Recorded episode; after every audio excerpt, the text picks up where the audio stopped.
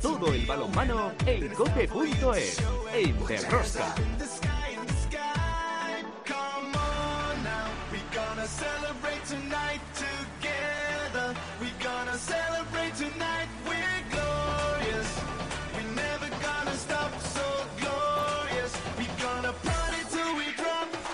Hola, hola, ya estamos aquí otra semana más con todos vosotros. ¿Qué tal estáis todos? Amantes del balonmano, seguidores de Rosca. En la decimoctava jornada de la Liga Sobal, el balonmano Granoller parece que pierde un poco de fuelle. El balonmano Logroño realiza su mejor partido en la temporada y se lleva dos puntos importantes en una cancha tan difícil como es la de Granoller. Vidasoa ofrece su mejor versión. Cangas salva un punto en el último segundo parando un penalti. El Atlético Valladolid sigue en caída libre rozando la zona peligrosa y por abajo está en un pañuelo hasta seis equipos para evitar el descenso y la promoción. En las competiciones europeas, Champions League, el Fútbol Club Barcelona ganaba en Eslovenia al Celje por la mínima y este miércoles recibe en el Palau al Pick Zegen.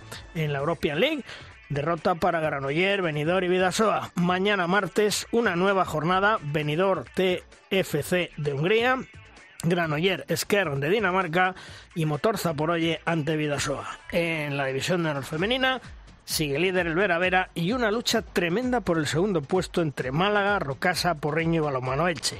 En las competiciones europeas femeninas, European Cup, cuarto de final vuelta, el Guardés y el Elche a semifinales. Otra semana más, tenemos muchas cosas que contaros. Os recomiendo no os perdáis ni un solo minuto del programa El Balomano.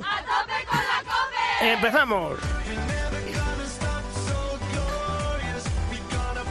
En el control de sonido Álvaro Español, en la producción del programa Belén Díaz de Arce, al frente de toda esta maravillosa y generosa familia apasionados del mundo del balonmano, Luis Malvar. En Valladolid, como siempre, Juan Carlos Amor. Hola, Juan Carlos. Desde Dramadolid, ¿qué tal? Muy buenos días. Oh, ¿Cómo está el tema, eh? Joder, madre mía, qué mal pinta esto. Muy mala. mal pinta. Fíjate que desde la vuelta de, de la convocatoria con la selección, eh, s- decía, bueno, eh, Cuenca fastidiado, a ver contra Huesca. Huesca, agua. Bueno, a competir en Puente Genil. Puente Genil, agua. Y es que ya, a partir de ahora, el margen de fallo es mínimo, por no decir inexistente. ¿eh? Sí. Y el que parece que ha levantado vuelo, y ahí está en Logroño Chema Jodra. Los Chemas, el balomano Logroño, ¿eh? ¿Qué pasa? Buenos días, ¿cómo estamos? Hay tanto que decís, ay, ¿qué que ha tú. pasado? ¿Qué ha pasado? ¿Qué habéis hecho? Y pues mira, ya, a ver, es que no, ¿dónde ganamos? ¿Dónde ganamos el sábado? ¿En dónde? ¿En la cancha de? Granoller. ¿Dónde fue? Ah, Granollers. Sí, ah, sí, vale, sí, vale, sí. vale, vale, vale. Vale, ¿eh? ahí seguimos, la verdad es que es para quitarse el sombrero, ahora ya fuera de bromas, ¿eh? más allá de, de la vacilada es para quitarse el sombrero, porque yo creo que este equipo se reinventa cada vez que puede. Fíjate que esta semana se ha marchado ya Serradilla, que han pagado la cláusula, y vamos, o sea, en cuanto le dijeron que le pagaban la cláusula, yo creo que hasta con papel de regalo se lo pusieron, no por desprenderse del chaval, que yo creo que no le ha hecho gracia a nadie desprenderse de él, sino por coger la cláusula, ¿no? por coger la, por coger la pasta. Y, y, bueno, pues, pues qué le vamos a hacer. Y entonces, mire, cuando peor estás y tal, pues vas a, además en Granollers, que creo que en todos los años de Asobal creo que solo había ganado una vez eh, Logroño allí. ¿Eh? Y me parece que es una vez, hablo de memoria, pero creo que solamente una vez. Y, y esta, mira, pues mira, la, la segunda, pues bueno, pues por lo menos darle, darnos una pequeña alegría, ¿no? Que falta nos hace. Nosotros, de momento, como siempre, nos vamos al primer análisis de la jornada. Si quieres conocer toda la actualidad del mundo del balonmano, descárgate de Rosca en cope.es.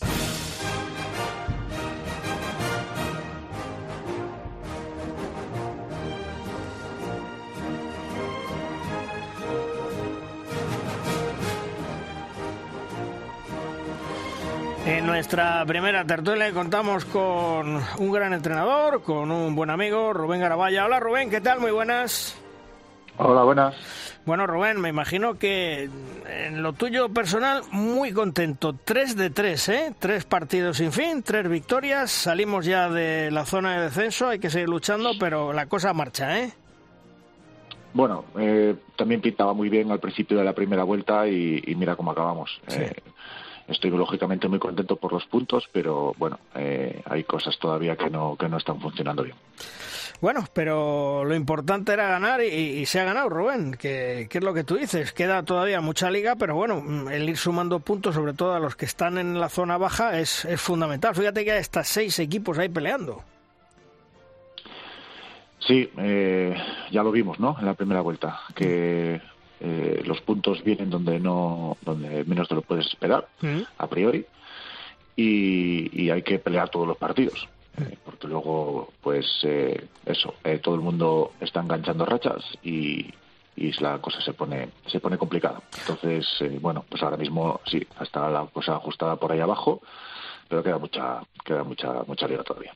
Hablábamos antes, Logroño gana en Granoller, hace un gran partido ante Granoller y fíjate, solo había ganado, creo recordar en Granoller, el Fútbol Club Barcelona y a pesar de la baja de Serradilla y de todo lo que lo que le está pasando a Logroño este año.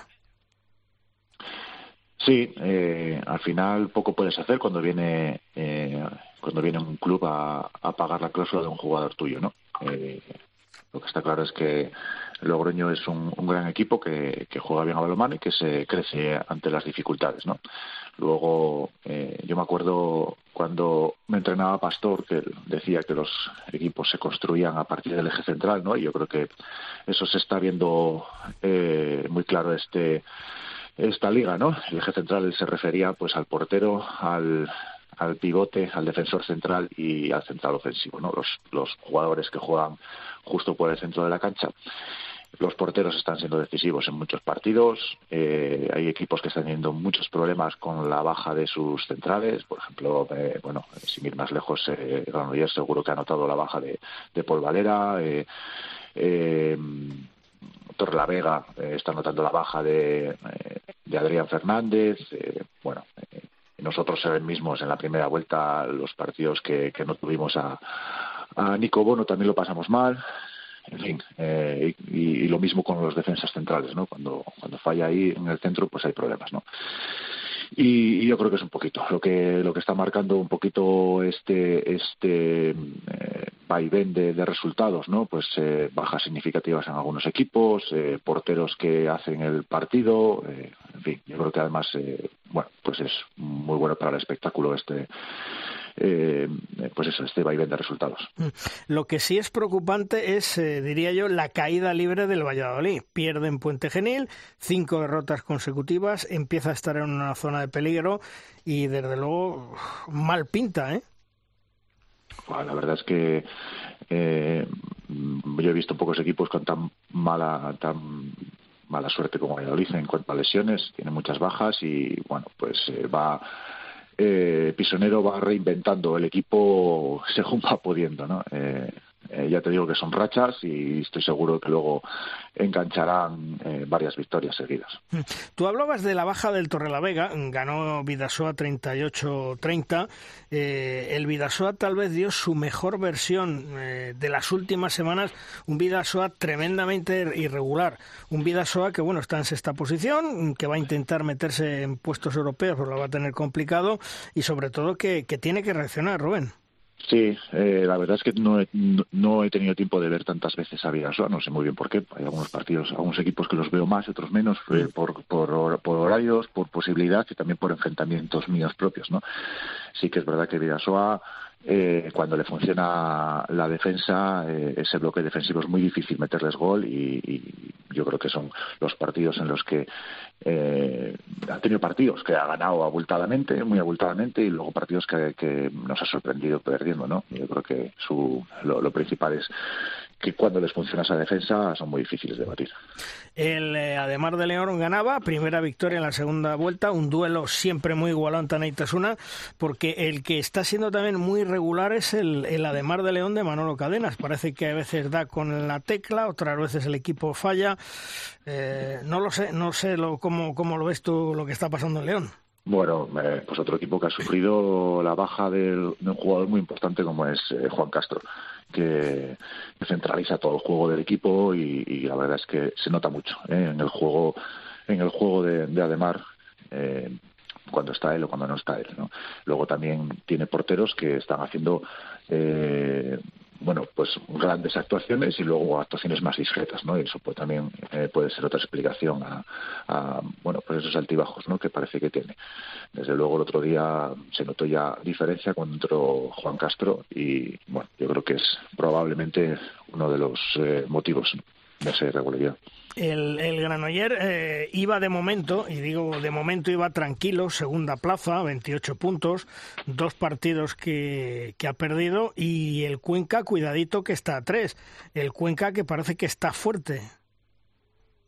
Sí, eh, a mí me parece uno de los equipos más, más regulares de esta liga y con mayor potencial. Eh, Cuenca eh, está ahí que, bueno, eh, parece que es todo, estamos todos hablando de, todos los demás y Cuenca está ahí como a la chita callando, pero tiene un, muy buen equipo, está haciendo muy buena temporada, una temporada muy regular y estoy seguro de que estará, de que estará arriba. Oye, por la zona de abajo yo decía que hay hasta seis equipos implicados, Valladolid con 13, Cangas con 13, Huesca con 12, Sinfín, Huesca perdón, 13, Sinfín 12, Guadalajara 10, eh, Cisne 7. Eh, la impresión que te dio ayer de Cisne, que os costó muchísimo ganar, eh, es que es un equipo que va a pelear hasta el final y que no da nada por perdido, ¿no?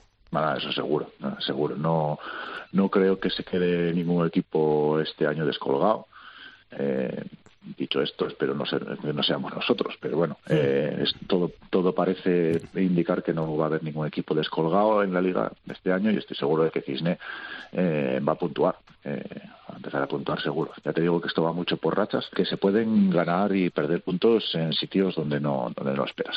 Sí, pero Rubén, ¿qué tal? Buenos días desde Valladolid. Eh, hablas de rachas, hablas de dinámicas. ahora mismo todos los equipos de la liga querrían jugar contra Valladolid porque es el que peor dinámica tiene y el que parece que no tiene capacidad para sacar adelante partidos igualados, ¿no? Es que a mí me, Pisonero me parece tan buen entrenador que no tengo ninguna duda de que... Sí, sí, eso no, no, lo discutimos, pero hago muchas veces, hago mías las palabras que muchas veces repite mi compañero Chema Jodra, las dinámicas, que se te puede olvidar competir pendiente de un resultado porque te vienen fantasmas a la cabeza y de repente el brazo no tiene la soltura que tiene que tener o el, o el portero no tiene confianza en su defensa, no sé, mil imponderables, mil variables que pueden hacer que después de una buena semana de trabajo en el partido no te salga nada. Bueno, eh, las variables son infinitas eh, y, y, muchas veces tú preparas, haces todo lo posible por preparar un partido y luego pues pasan eh, pasan cosas que lógicamente escapan a, a tu control. También puedes eh, plantear eh, un, pues, eh, un partido pensando que, que, casi es mejor no jugar contra un equipo muy necesitado, ¿no? Porque, pues, lógicamente, cuando un equipo está muy necesitado se vuelve más peligroso. No lo sé.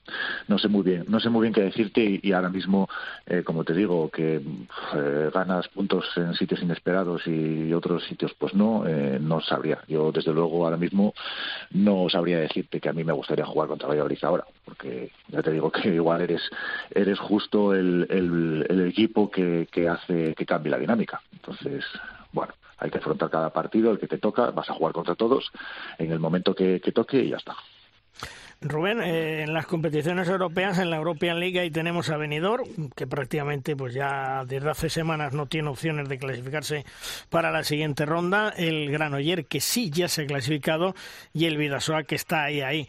Eh, muy importante para el balonmano español que Vidasoa y Granoller se metan en la siguiente ronda siempre es importante, ¿no? Eh, yo creo que a pesar de la debilidad económica de la liga, yo creo que deportivamente seguimos compitiendo en Europa por encima de, del nivel económico que tenemos. Eh, está claro que no tenemos el potencial que teníamos hace años, pero, pero seguimos haciendo papeles, buenos papeles, papeles muy dignos y, siendo competitivos y lógicamente eh, como, como interesado en el balomano, en que el balomano español eh, progrese, cuanto más tiempo estén en competición europea los equipos españoles, mejor.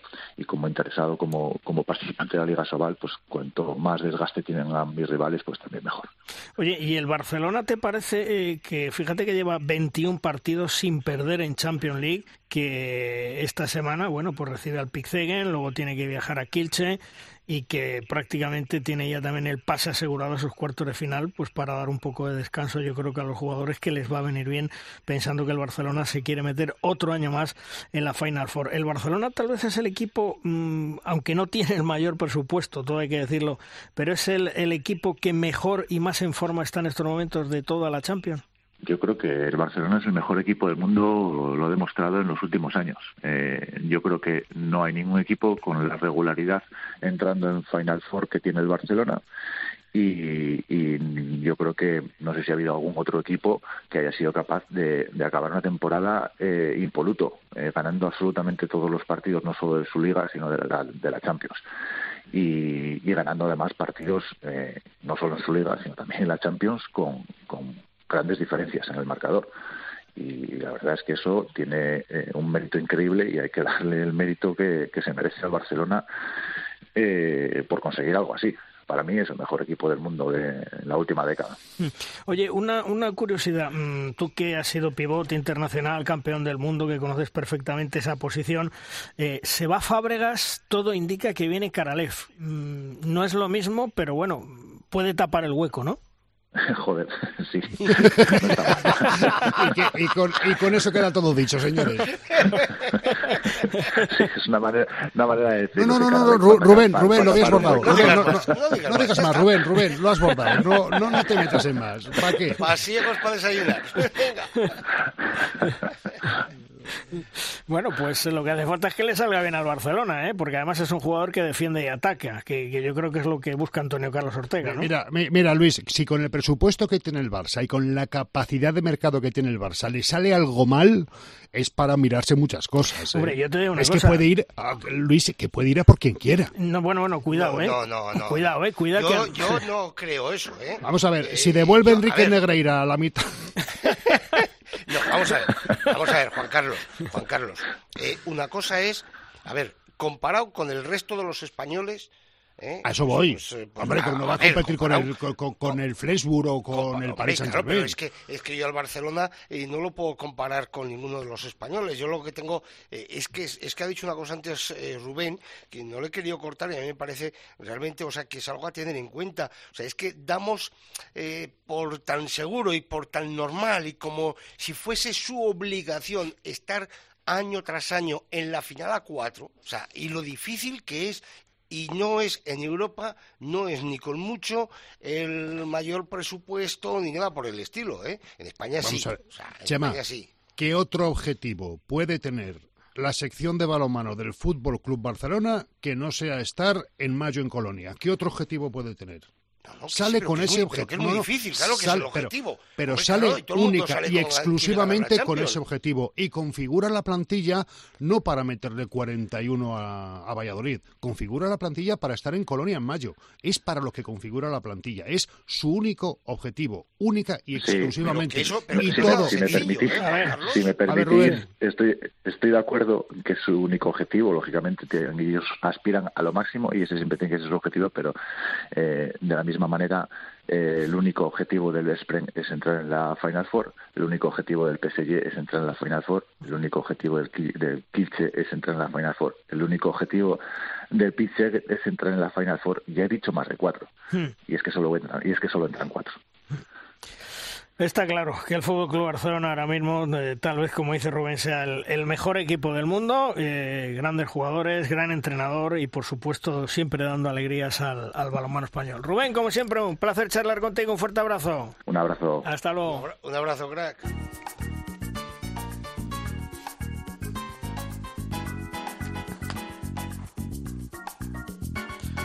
En competiciones europeas femeninas, en la European Cup, cuartos de final vuelta, se han clasificado el Elche, que ganó a Gijón 24-20, y el Guardés, que lo pasó francamente mal, perdió en casa 21-24, pero por esa diferencia de goles, ganó por cuatro goles eh, en Madeira, pasa a las semifinales de la European Cup femenina.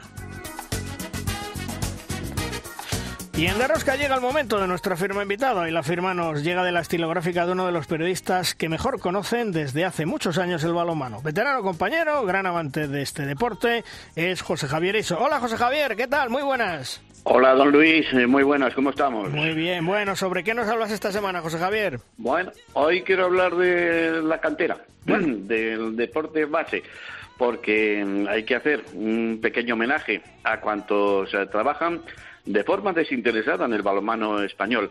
Nos fijamos siempre en nuestros equipos de la máxima categoría pero nos olvidamos de todas las personas que desde la base vienen trabajando día a día para que nuestros jóvenes sigan enganchados a este deporte y puedan llegar el día de mañana a ocupar una plaza en un equipo de la máxima categoría. Hace poco se celebraba el Campeonato de España de Selecciones Autonómicas y allí se presentaban las selecciones de diferentes eh, categorías, infantil, cadetes, juveniles, tanto masculino como femenino. Refiriéndome a la comunidad navarra, eh, pues esta presentó una vez más sus credenciales. Una comunidad de las más pequeñas eh, terminaba cuarta en el ranking general, a la altura de regiones como Barcelona, las dos Castillas, Valencia y otras.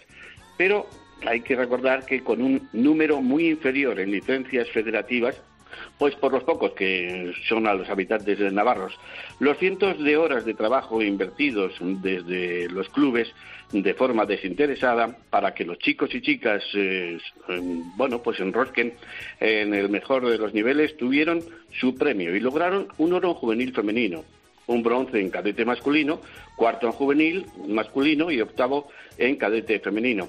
Buenos resultados, muy dignos para que la Federación esté plenamente eh, satisfecha de los logros conseguidos. Las horas y el esfuerzo de técnicos, físicos, oficios, directivos, colaboradores, clubes y padres no han sido en vano.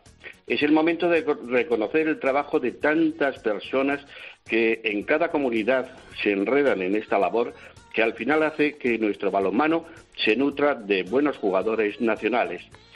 Quizá en muchos lugares falte un referente en el que los jóvenes puedan fijarse, pero por ello tiene todavía más mérito. La selección española tiene que ser el espejo donde fijarse los jóvenes valores.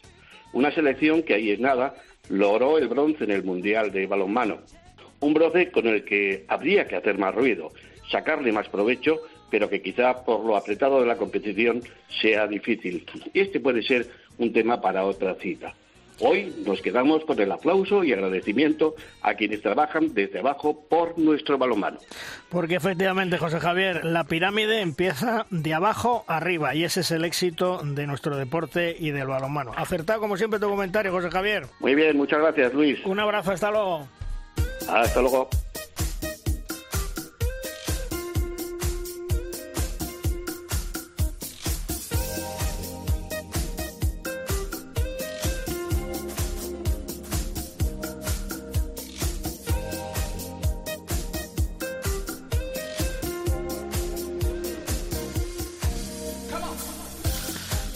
Rivera ha facilitado la lista de 17 jugadores que van a disputar la tercera y cuarta jornada de la Eurocup 2024 ante Suecia. En la lista, la gran novedad es un joven jugador, actual campeón de Europa Junior y con un futuro más que prometedor en el mundo del balonmano. Jan Gurri, en su club, el balonmano Granoller, esta temporada, el lateral izquierdo ya ha asumido importantes responsabilidades y Antonio Rama confía en él. Hola Jan, ¿qué tal? Muy buenas. Hola, buenos días a todos. Bueno, muy bien, muy bien. oye, menuda sorpresa el subir ya a los hispanos absolutos. ¿Tú te lo esperabas?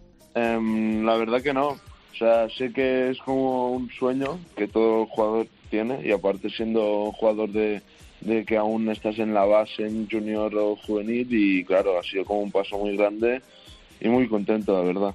¿Y cómo te comunicaron la convocatoria? ¿Te llamó Jordi? ¿Cómo fue el tema? Eh, me envió un mensaje al principio y luego me llamó por la mañana que estábamos volviendo de Guadalajara. ¿Y qué te dijo, eh, Jan, eh, a la selección? Me dijo, bueno, más o menos, pero me dijo que, que piensa que es muy difícil, que no pasa nada, pero se, se tiene que entrenar, que vamos a contar contigo en los partidos y, y a darlo todo y aprender al máximo que aún queda.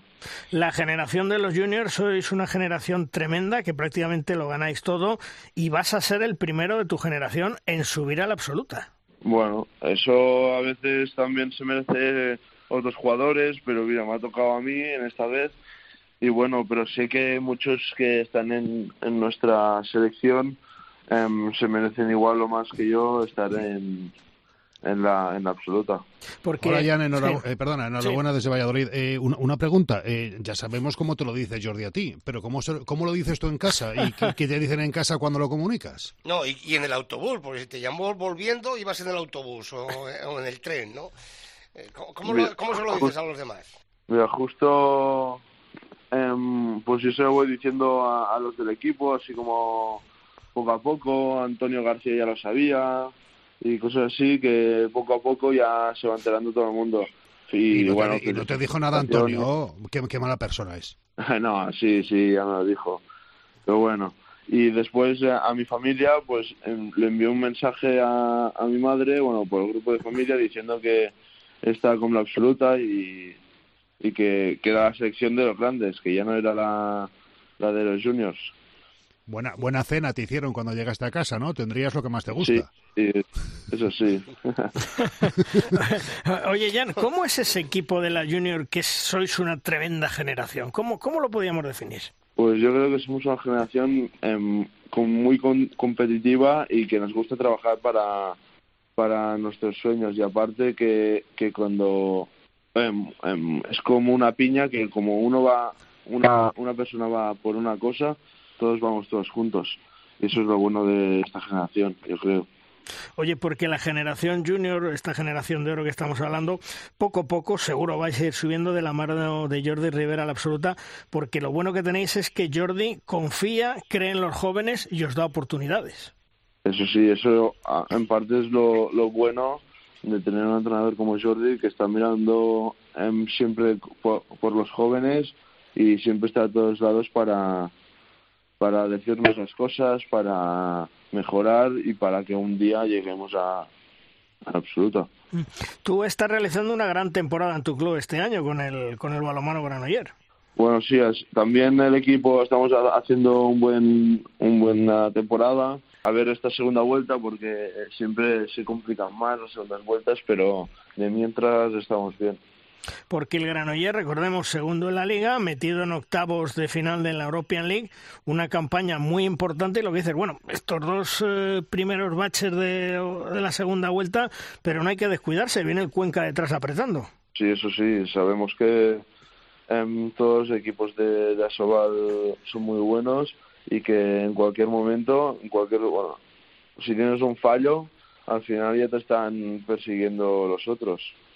Eh, Jan, eso es lo difícil. Jan, eh, ¿notas que, que has progresado, que has crecido eh, deportivamente mucho en los últimos tiempos? ¿Has dejado ya de ser una promesa como quería Antonio Rama? Yo creo que, que he mejorado, sí que he mejorado y se nota cada año ma- en mí poco a poco. También em, se le suman responsabilidades, em, se- se le suman minutos y eso hace que, que al final em, dejas de ser la, la promesa que, que al final em, intenta ser bueno, pero bueno.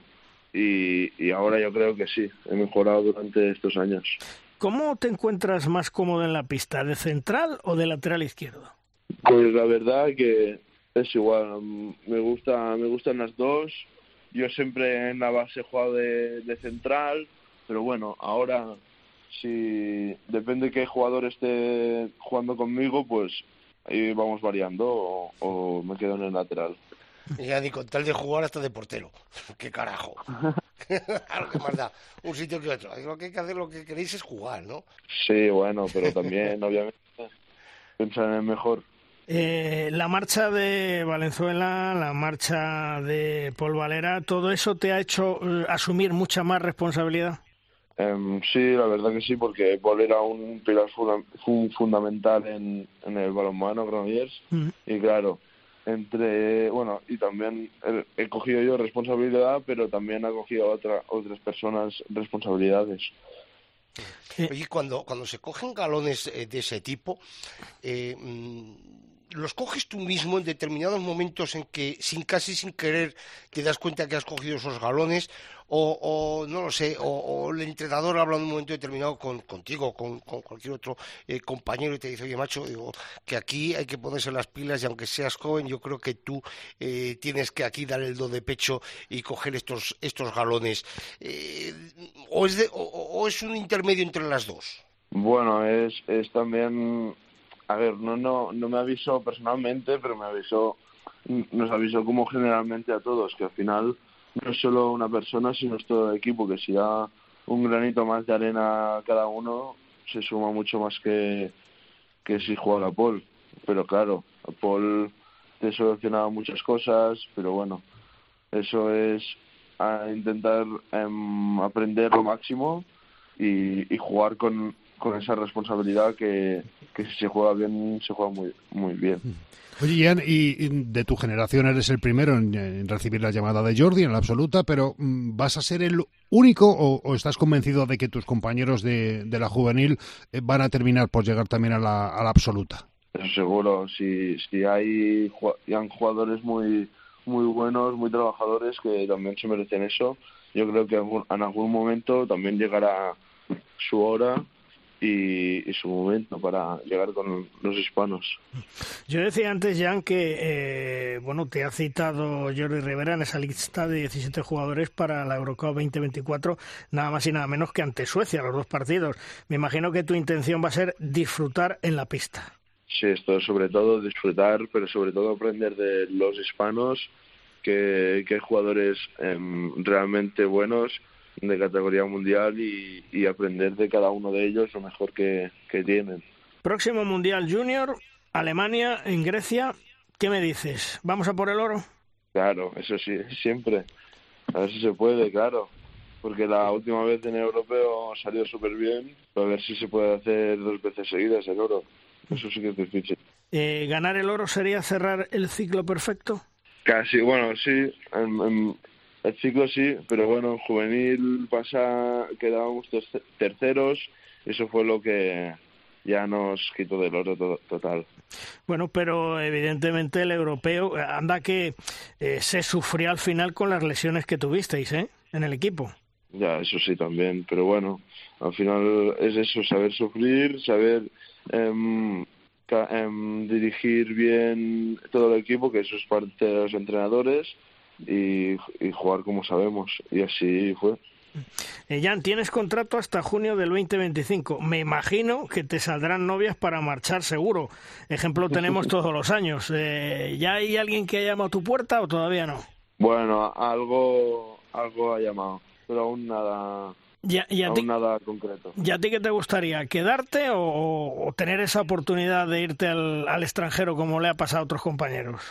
No, ahora mismo quedarme y a ver qué, qué pasa. Depende de la oferta, de todo. No sé, a ver.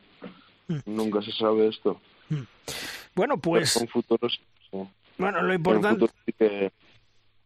Sí, No, no, te decía Jan que, lo- que lo importante ahora es eh, aprovechar esa oportunidad que tienes, tercer y cuarto puesto, tercera y cuarta jornada de la Eurocup 2024 ante Suecia, disfrutar, como tú dices, aprender de los grandes jugadores que vas con los hispanos y sobre todo, bueno, pues ir, ir creciendo poco a poco, porque lo que comentaba antes, estás siendo un jugador muy importante en tu club y tienes un futuro más que prometedor en el mundo del balonmano.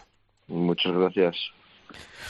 Bueno, Jan, pues como siempre, gracias por atendernos, mucha suerte y que, y que se dé bien la temporada, ¿eh? Un fuerte abrazo. Muchas gracias a, vos- muchas gracias a vosotros. Hasta luego. Hasta Adiós. luego.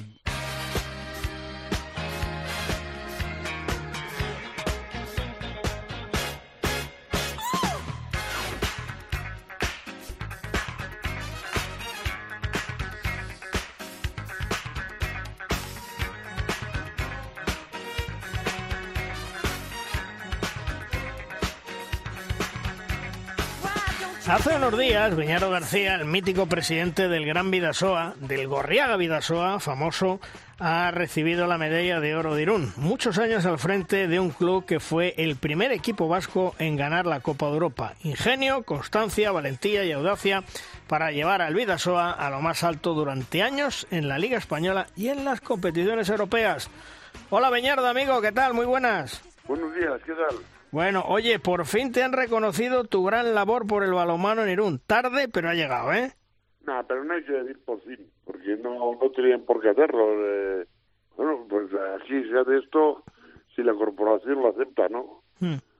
Y en este caso, bueno, pues eh, lo propuso el alcalde y Grucha Guinagalde y llevaron, bueno, las firmas, la aceptación de, de- del deporte de aquí, de la comarca, y, y lo aceptaron y votaron por unanimidad el concederme la medalla de oro. Bueno, tú llegas a la presidencia del Vidasoa con 31 años. ¿Cómo era ese Beñardo? Eh, Mucho más joven. Mucho más joven. Pero, pero eras Pues muy- no, yo, yo el deporte del balonmano lo practiqué y luego mm, jugué en el videojuego. Hmm. Y por un acto indisciplinario, pues me dijeron que, que dejara la borra y que no seguía jugando. Y me fui, se acabó. Y estando yo de vacaciones en, en Salou, me llamé a la oficina, como llamaba todos los días, y pregunté, ¿hay algo por ahí? Y me dice mi hermano, no, no. Pues, bueno, ha llamado Manolo que gestora del Vidasoa. ¿Qué dices? Del Vidasoa. Y yo tengo que ver ahí. Pues tú eres de los siete primeros socios y entonces tienes que estar... Bueno, bueno, cuando vuelva ya, ya hablaremos. Y nada, volví de vacaciones, estuve con el presidente entonces y me dijo que era una, una... Simplemente para buscar un presidente. Eso de simplemente buscar un presidente me, me sonó raro. Y nada, en esa reunión quedamos en buscar a... En localizar un presidente, vamos. Hmm. Y cuando encontramos el presidente, ya todos contentos nos dijo el presidente, pero con una condición, de que todos vosotros seréis la junta directiva. Y, y bueno, pues aceptamos y por eso empecé yo en el en el videojuego otra vez de directivo y luego de presidente. Y además tú fichas eh, a Juancho Villarreal. Llega Juancho Villarreal. No. como- no, ¿no le fichas tú? No, no, no, no. Fue el presidente Emilio Viciat. Ajá. Ajá, porque cuando llega Juancho eh, como entrenador, desciende curiosamente el equipo, lo mantenéis y fíjate, os duró 20 años Juancho. Sí. sí, son cosas que no se ven en el deporte, ¿no? Si un entrenador eh, no consigue mantener la categoría de un club, lo normal, digo lo normal, no sé por qué digo esto, pero lo normal es que lo cesen, que lo le digan que, que lo deje. En este caso, bueno, pues eh, Juancho era muy metódico ya entonces y el presidente que estaba le dijo, oye, tú has venido, has bajado el equipo, pero también tú lo vas a subir. Te concedo que estés un año más en el videojuego. Y le dejó ese año y subió, subió. Juancho, háblame de la mítica rifa de la langosta, que mucha gente no la conoce, que fue lo que te hizo presidente. Joder. Eso sí era un caso curioso. Pues eh, nosotros hicimos un presupuesto, entonces el presupuesto oscilaba en 350 mil pesetas, me parece que era. Y un día estaba yo en Ondarribía, que estaban haciendo algo con una langosta. Tenían ahí un cesto y les pregunté, ¿qué hacéis? Y sorteamos esta langosta. Ah, ah, pues dame. Y cogí y me acuerdo que costaba dos números, cinco duros. Y me fui. Y me fui y en la cabeza iba pensando y multiplicando. ¿Cuántas van estas chavalas? Dos números, cinco duros. Joder, se sacan, por lo menos sacan 12.000 pelas en cada sorteo. Joder, no está mal. Y pensando más decía, y se pueden hacer dos. Y entonces multipliqué por dos y vamos a probar. Probamos y el presupuesto, como te he dicho, eran 350.000. Bueno, pues sacamos 600.000 del sorteo del langosta, limpios de pueblo y paja. Con lo cual, bueno, pues ya al año siguiente nos lanzamos a coger un, un extranjero y vino Yugo Bradovich y bueno, pues con, con el sorteo de la langosta pagábamos al jugador. Eh, lo que sí fue fundamental para vosotros, eh, Beñardo, fue la llegada del Gorriague. Clave el Gorriaga para el crecimiento del equipo y del club. Sí, bueno, los primeros años Un millón, un millón y medio condicionaba que hubiese un partido televisado. Pero luego ya cuando éramos campeones de, de liga, creo que teníamos un presupuesto de 33 millones y el Gorriaga nos daba 7. Y luego ya, fuimos campeones de Europa y demás, eh, se, gastó mucho dinero. Hubo un año, cuando fuimos campeones de Europa y campeones de liga, yo creo que nos dio más de 100 millones. Caramba. Sí, sí. Estaban- había unas primas condicionadas a ser campeón de Europa, de liga. Yo no sé cómo se podía escribir. Y si somos campeones de Europa, pero ¿cómo vamos a ser campeones de Europa nosotros? Y ponías una cantidad. Mm. Y está, y está bien, pues está. Oye, Beñardo, eh, tú has sido presidente de Asobal. Eh, la Asobal de ahora, ¿cómo la ves? Yo en más de una ocasión he dicho que, que desgraciadamente la, veo sin rumbo. ¿Tú, ¿Tú cómo la ves, habiendo sido presidente y, y, conociendo el balonmano? En este momento no estoy nada de eso, porque no tengo tiempo para dedicar a, a nada de eso.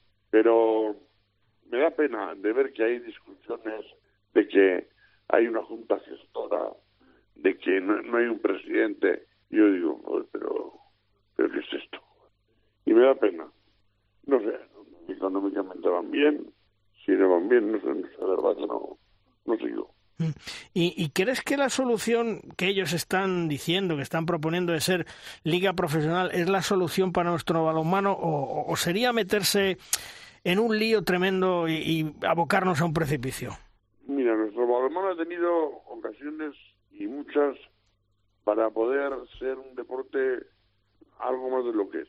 El tema de Iñaki Ordangarín con la Infanta Elena, fuimos luego campeones del mundo dos veces y yo creo que eso no se ha sabido explotar o, o no sé qué es lo que ha pasado exactamente, pero el, el deporte no ha subido de lo que era. Habéis estado viendo tú que yo recuerdo de mis tiempos, había jugadores aquí en España buenísimos, no se iban y además traíamos jugadores extranjeros a España, pero de lo mejor que había en el mercado internacional. Y entonces el nivel del balonmano era alto. Había unos partidos muy buenos. Y ahora ya no tenemos los jugadores extranjeros, aquellos tan buenos. Eh, los jugadores españoles eh, eh, son demandados por el balonmano francés, el balonmano alemán, y entonces van ahí a jugar. Me parece además que el jugador vaya donde más le paguen. Y aquí nos estamos quedando pues con los jugadores de aquí, más brasileños, argentinos, chilenos, los sudamericanos. Entonces, la diferencia que había en el balonmano nacional con el resto de equipos franceses o belgas o, daneses, éramos los españoles. Ahora todo eso se ha dado la vuelta. Ahora, los equipos eh, daneses, alemanes, franceses, han subido en presupuesto, han subido en nivel deportivo, y así es como están jugando y jugando muy bien. En España tenemos la suerte, entre comillas, de que los jugadores extranjeros juegan en la mayoría en y pueden entrenar bien, competir con grandes equipos y llegan a la selección y dan el do de pecho y, y lo hacen muy bien. Y así estamos. Desgraciadamente es así. Peñaro García, uno de los grandes, grandes, grandes directivos del balonmano español, que vivió, yo diría que tal vez la mejor época de nuestro balonmano, donde había una liga más que competente, donde en Europa siempre había equipos españoles jugando las finales, fuera la competición que fuera, gracias a, estos directivos. Y Beñardo, que fue, como digo, el mítico presidente de ese gran El Gorriega Vidasoa que todos tenemos en mente. Peñardo, enhorabuena y, y a seguir cuidándote. Un fuerte abrazo. Igualmente, muchas gracias. Hasta luego.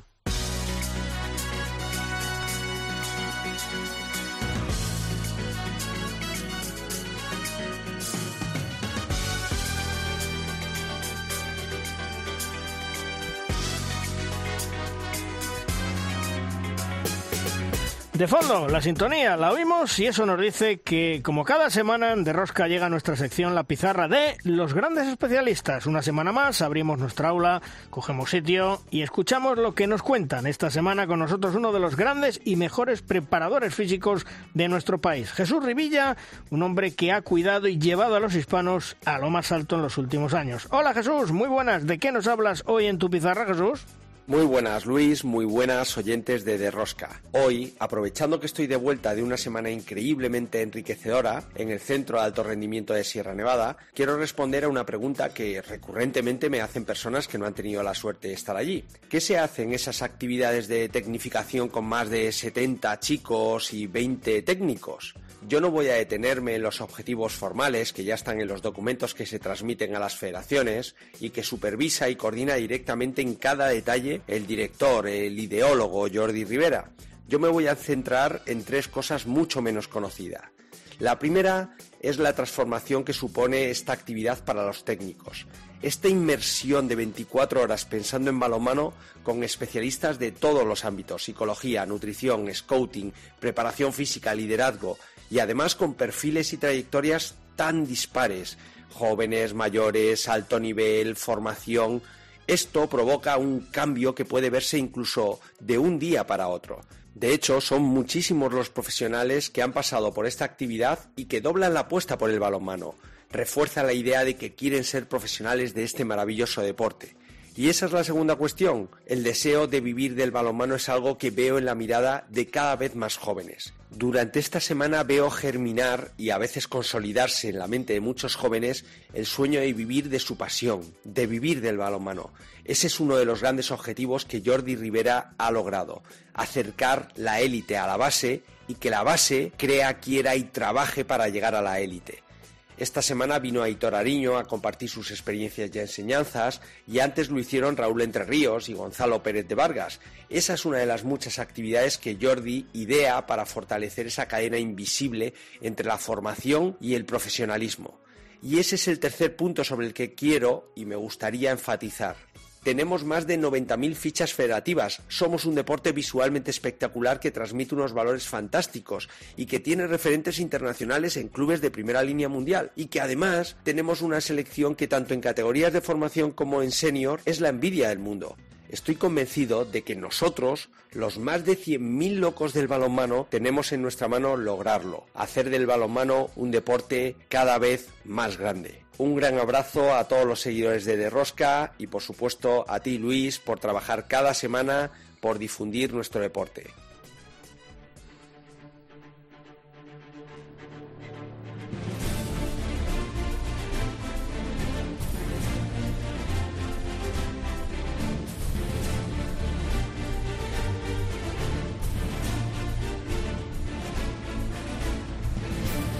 Es tiempo en derrosca de nuestro tiempo de debate.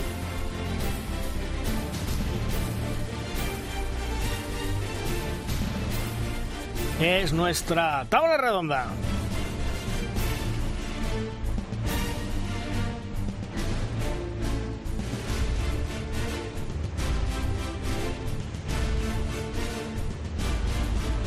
Una tabla redonda que en el día de hoy cuenta con Paula San Esteban de Pasión Balomano. Hola Paula, ¿qué tal? Muy buenas.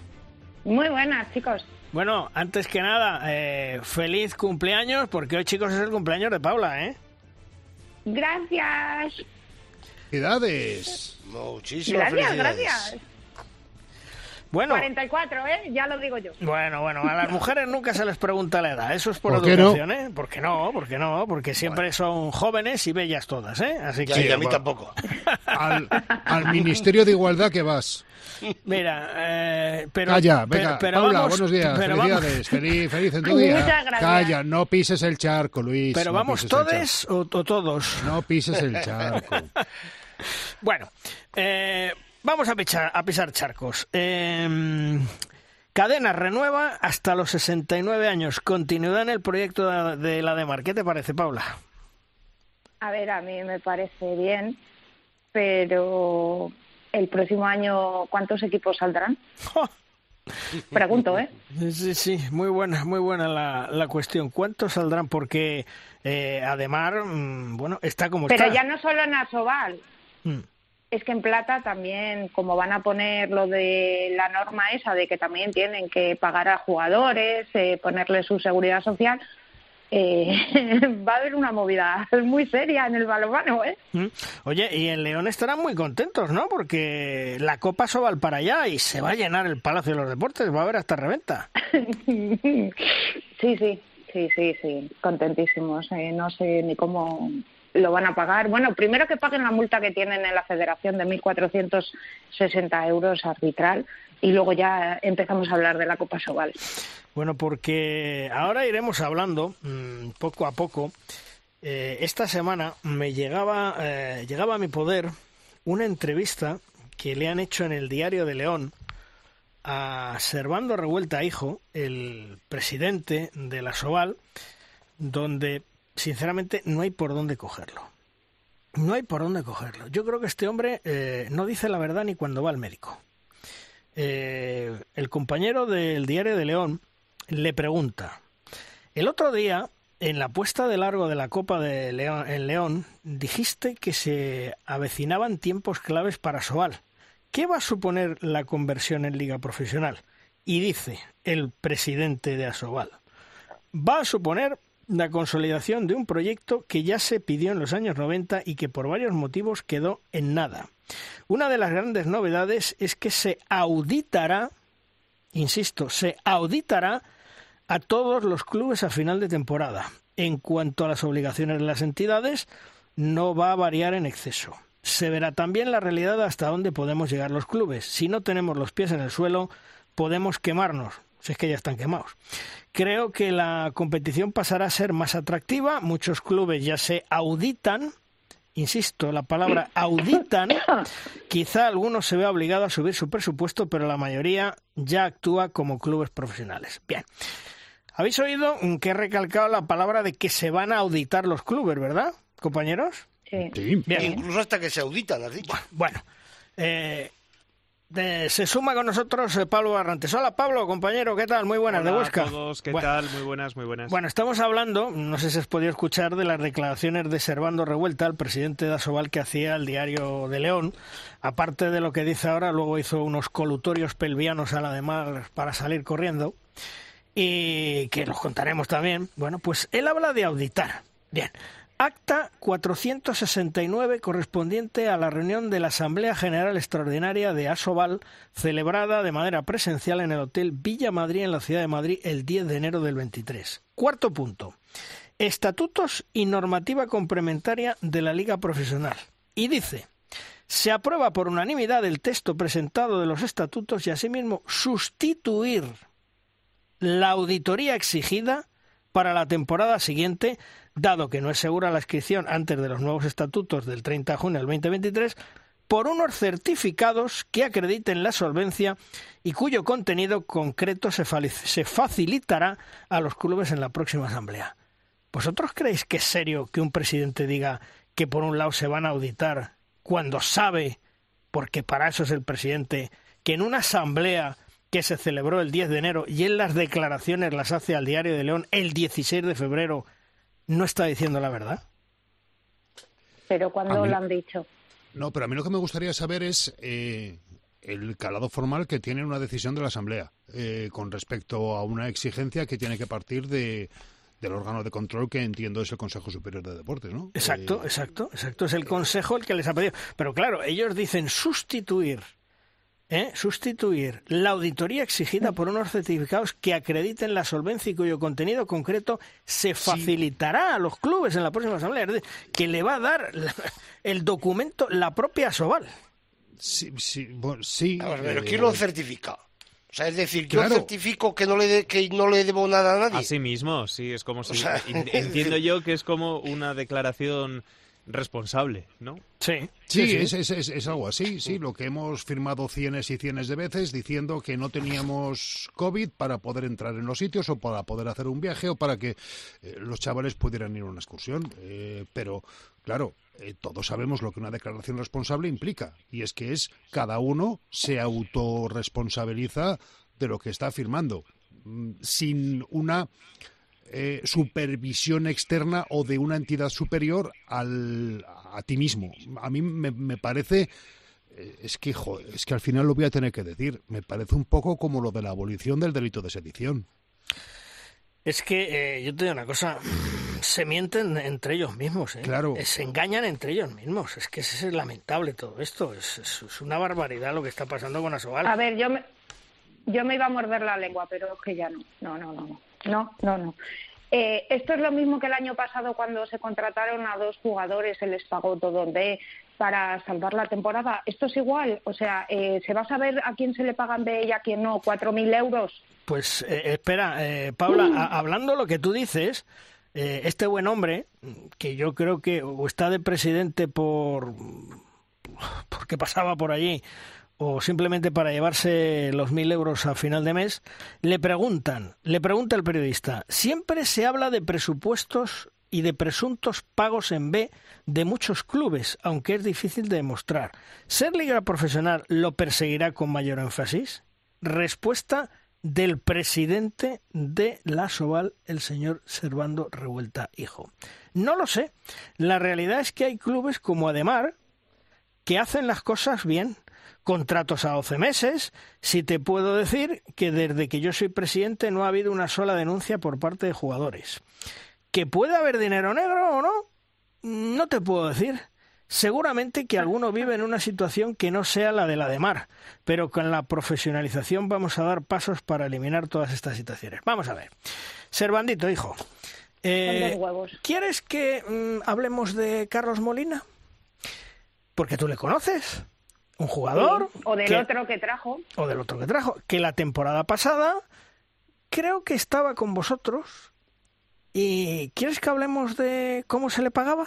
Si tenía contrato, si no tenía contrato, si era en A, en B, en C, en Z, lo que cobraba. Y si algún jugador esta temporada todos pagan, todos se les pagan bien. Eh, claro, tú no sabes nada, ¿no? No, no, si es que eh, ya lo decía un, un, amigo mío que me hizo mucha gracia cómo lo definió un día. Es el inflabalones de día, presidente de noche. Ese es el presidente de Asobal. Es que con dos cojines lo ha dicho, ¿eh? no sabe nada, no sabe nada y la viga la tiene en casa. En fin, pero es que seguimos con la entrevista que no tiene desperdicio. ¿Habéis mediado directamente para que Teledeporte recupere los partidos de Asobal en abierto? Dice, tenemos un convenio con la Federación Española de Balonmano que se estaba incumpliendo estos meses y desde Gol ya nos avisaron que ellos no iban a dar los partidos este año. Llevábamos tiempo trabajando no solo en que se dieran abiertos, sino en mantener más o menos el día y los horarios.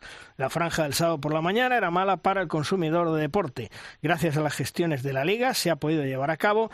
El Ademar Guadalajara me consta que funcionó muy bien en una audiencia. Bien, pues vamos a, vamos a aclarártelo, Servandito. Mira, hijo, eh, para empezar, eh, vosotros le habéis pedido a Teledeporte que os lo haga porque ya era una vergüenza y estabais incumpliendo el convenio con la federación.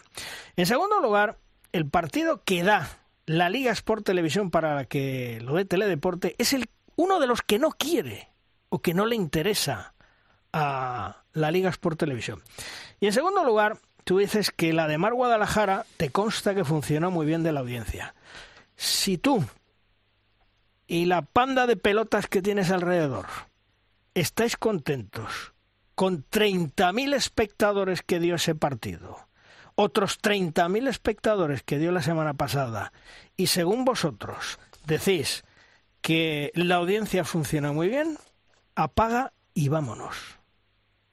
Es tremenda la entrevista, la cojas por donde la cojas. Bueno, y luego ya eh, lo que os digo, el colutorio pelviano que le viene haciendo a la de Mar de León, donde ya el colmo de los colmos, con una de Mar de León que todos sabemos, y bueno, pues tan solo recordarle al señor Revuelta Hijo que cuatro jugadores de la de Mar en su momento denunciaron sus contratos por pagarle en B.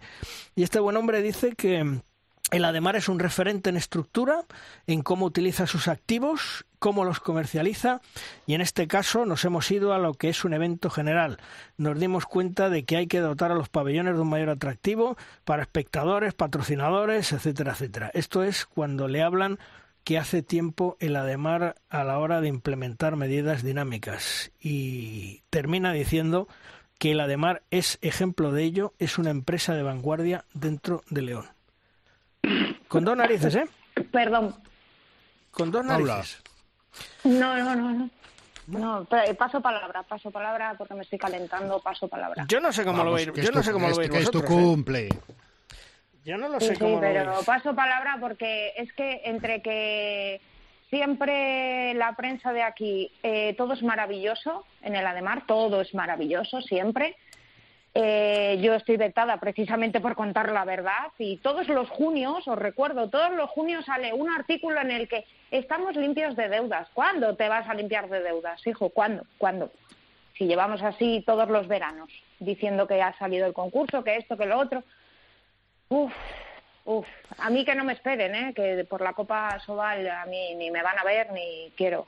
Que estrenen esa mierdita de canción que han sacado.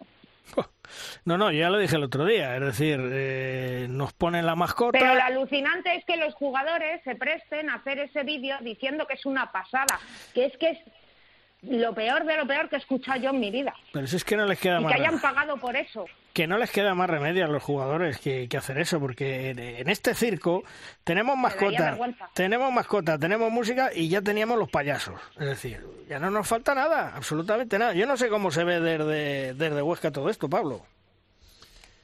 Bueno, a ver, estaba atentamente escuchando y en- cuanto al buenismo de la prensa local, la verdad que no me sorprende, porque, bueno, todos trabajamos en emisoras Hmm. locales y hacemos eh, prensa local y es cierto que al final es difícil poner un foco crítico eh, con directivos o, o directamente con vecinos a los que te vas a encontrar día a día. Sé que no es periodísticamente lo, lo- lo- lo más correcto ni lo más ortodoxo, pero lo puedo entender en parte. ¿eh? En- a, a mí me ha pasado, ¿no? En, Hmm. en Huesca, pues, pues ha habido cosas, ha habido cosas, y no me refiero al balonmano en esta ocasión, pero ha habido cosas en los últimos años. eh, y, y al final, pues, pues di- digamos que evitas eh, problemas, no, no compensa y, y no, y no metes... O sea, por, por ese lado lo puedo entender.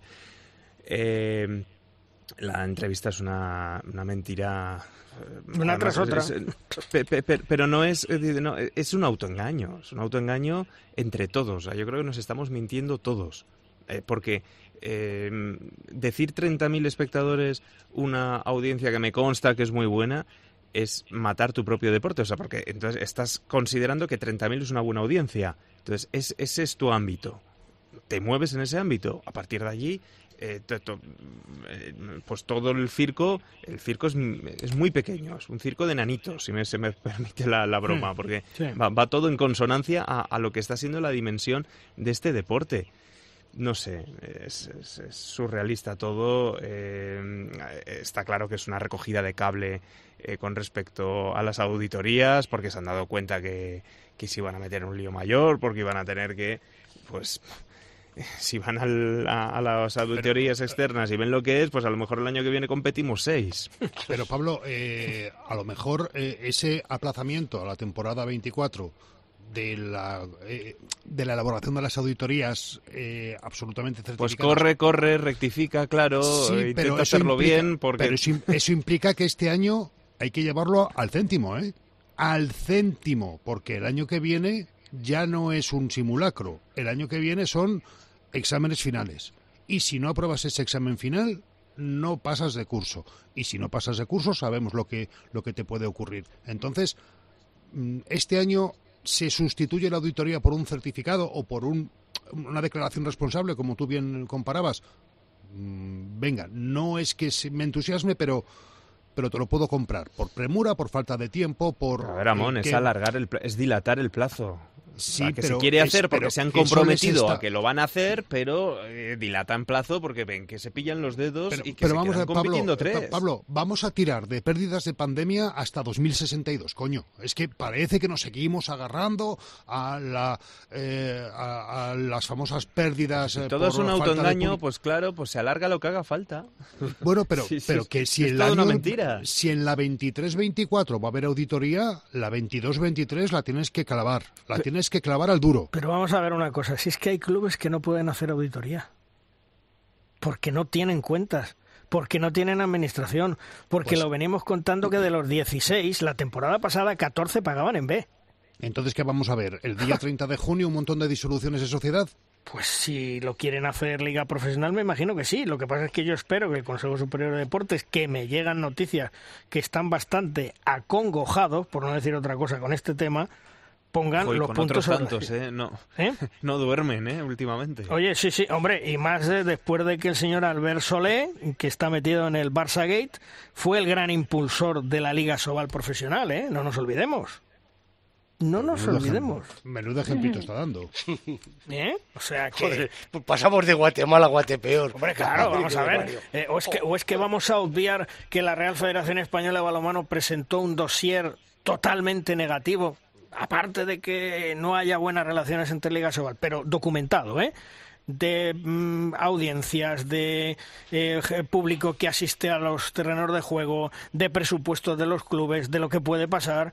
Y el Consejo Superior de Deportes silbó, miró para arriba y aquí el gran valedor, Albert Solé, fue el que tiró para adelante y ahora le ha dejado el marrón al Consejo Superior de Deportes que, insisto, están muy preocupados con este tema porque tienen un marronazo encima de la mesa. Y no va a pasar nada.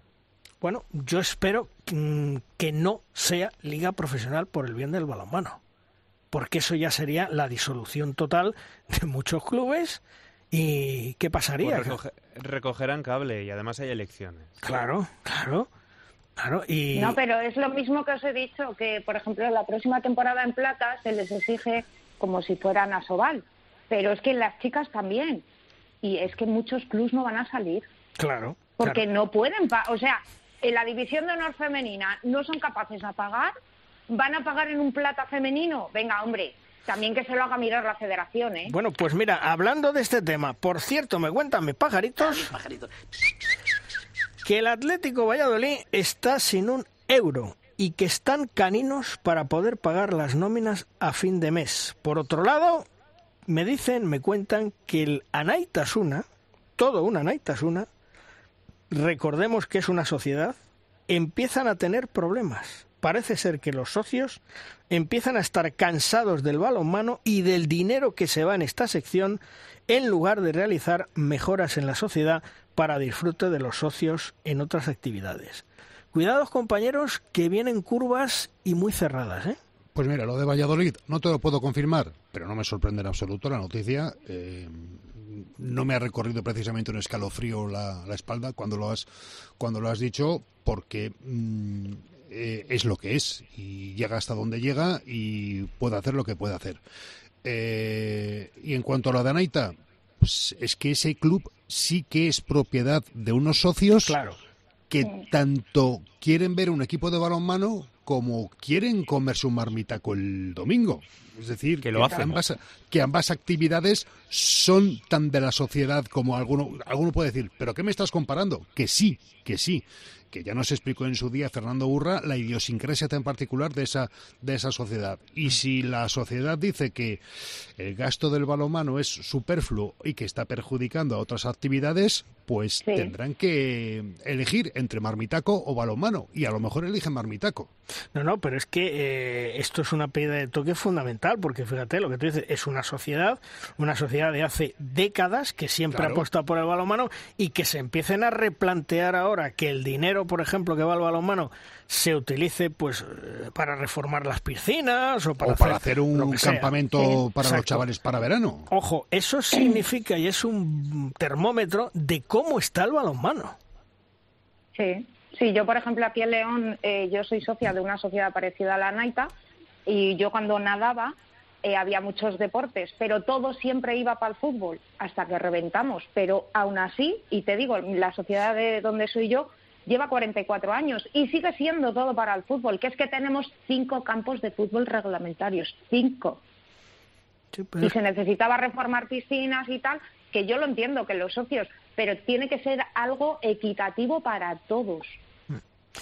Lo que pasa es que desgraciadamente el fútbol se lo lleva todo y, el balonmano pero cinco campos de fútbol cinco. ya ya pero pero vamos a ver el, fútbol lo arrastra todo ¿eh? y entonces bueno pues no queda más remedio que tragar pero el balonmano es una gota en el océano por lo tanto se lo pueden llevar tranquilamente cuando quieran Cuidado porque en mayo hay elecciones municipales y en algunos puntos autonómicas y no creo que ahora mismo a ningún ayuntamiento, y entre ellos incluso incluyo por, por supuesto al de Valladolid, hmm le haga gracia que eh, salga a la palestra una noticia de la posible disolución de uno de sus clubes de élite. ¿eh? Es que segunda sería la segunda vez que pasa en el balonmano Valladolid. ¿eh? Sería la segunda vez. La primera fue como bueno, pues intentar ser una sociedad que no se podía ser y, hmm. y, ver que se venía hipotecando el futuro del club hasta que hasta que reventó. Pero en esta ocasión, esta noticia a ver cómo encaja en el, en el club, a ver cómo encaja en el ayuntamiento, porque insisto, hay elecciones en mayo y aquí hay ahora mismo una guerra mediática por ocupar la alcaldía. ¿eh? Mm, está duro el ambiente en Valladolid. En fin, de todos modos, la situación yo creo que no va, no va mejor y lo vemos semana a semana y más con los directivos que están dirigiendo y regiendo la Soval.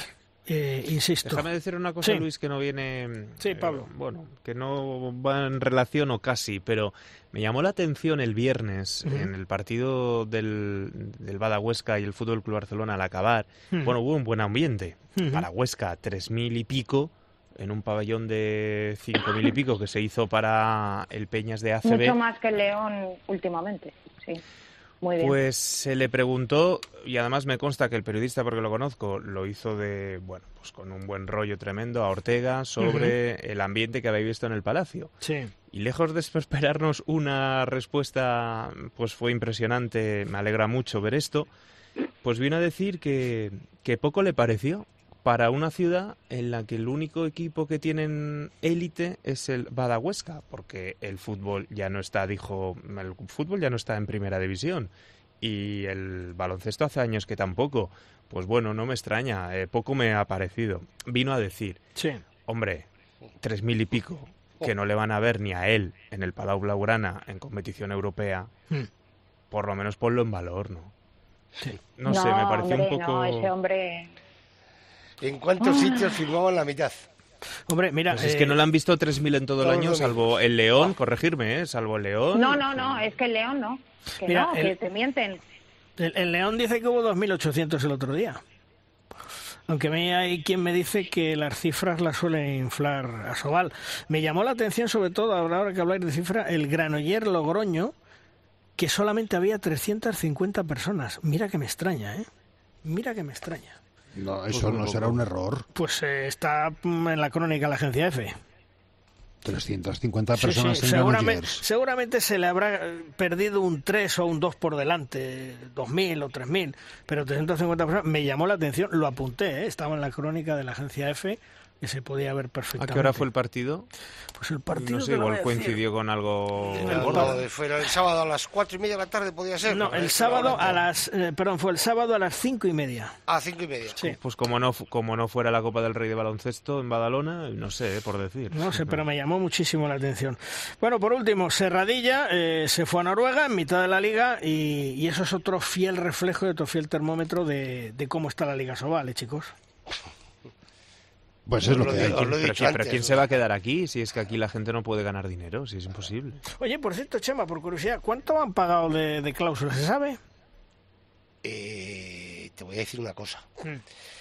El- la pasta y el balonmano Logroño es tan opaco como cuántas veces coge el Falcon eh, Sánchez. Pero mételo, pero él- Cuando consigas saber cuántas veces coge el Falcon eh, Sánchez, es posible que sepas cuánto han pagado por Serradilla. pero Sánchez mete a los amigos en el Falcon, ¿eh? Aquí te puedo decir, hombre, vamos, a- aquí sé que los amigos ni se lo llevan ni nada por el estilo, eh, que va todo a donde va, eso te lo puedo asegurar. Ahora, eso sí, eh, con la pasta, el balonmano Logroño es más opaco. que el ¿Ves? Auditorías botella ya, auditorías ya. Y ojo, ojo, y con eso no quiero decir, o sea, y- vamos, hombre, no puedes poner ahora mismo, no. No. puedes poner por nada ni por nadie la mano en el fuego, ¿no? Hmm.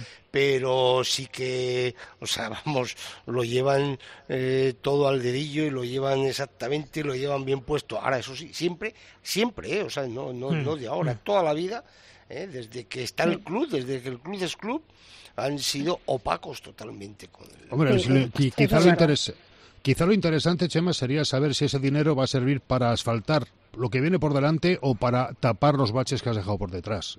Sí. Pues eh, yo creo que taparemos baches. Sí. Porque date cuenta que, que en el mundo del deporte hay muchos que tienen baches y hay muchos que tienen socavones, que es mucho más que un bache, que es un agujero mucho más grande.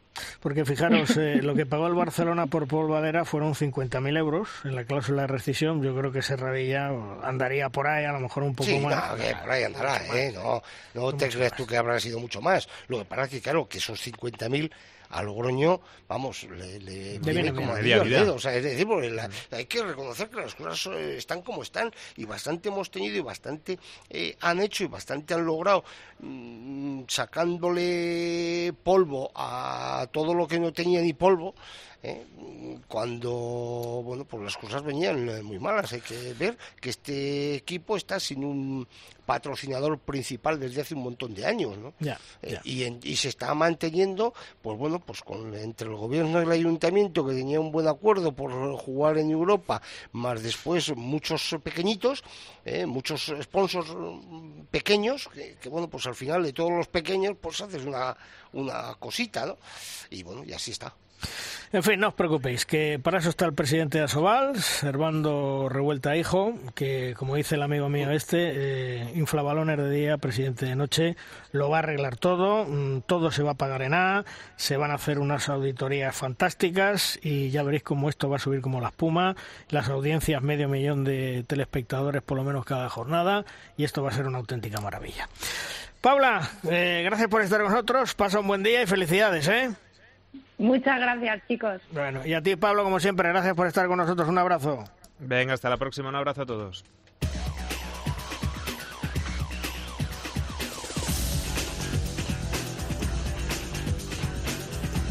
Vamos terminando el programa, vamos terminando edición, como siempre, con el maestro, con Tomás Guas y sus 7 metros. ¡Lanza, Tomás! Malvar Rosquitos, fútbol y balonmano tienen muy poco que ver.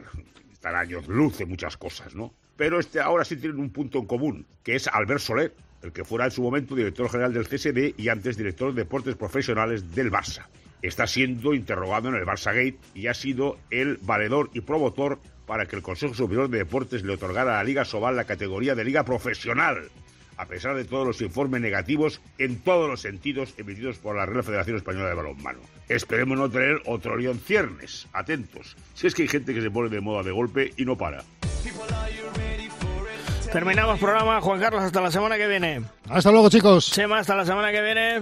Un abrazo, gracias. Y ya sabéis, dentro de siete días aquí tenéis una cita con todos nosotros para conocer toda la actualidad del mundo del balonmano. El lunes os esperamos. ¡Adiós!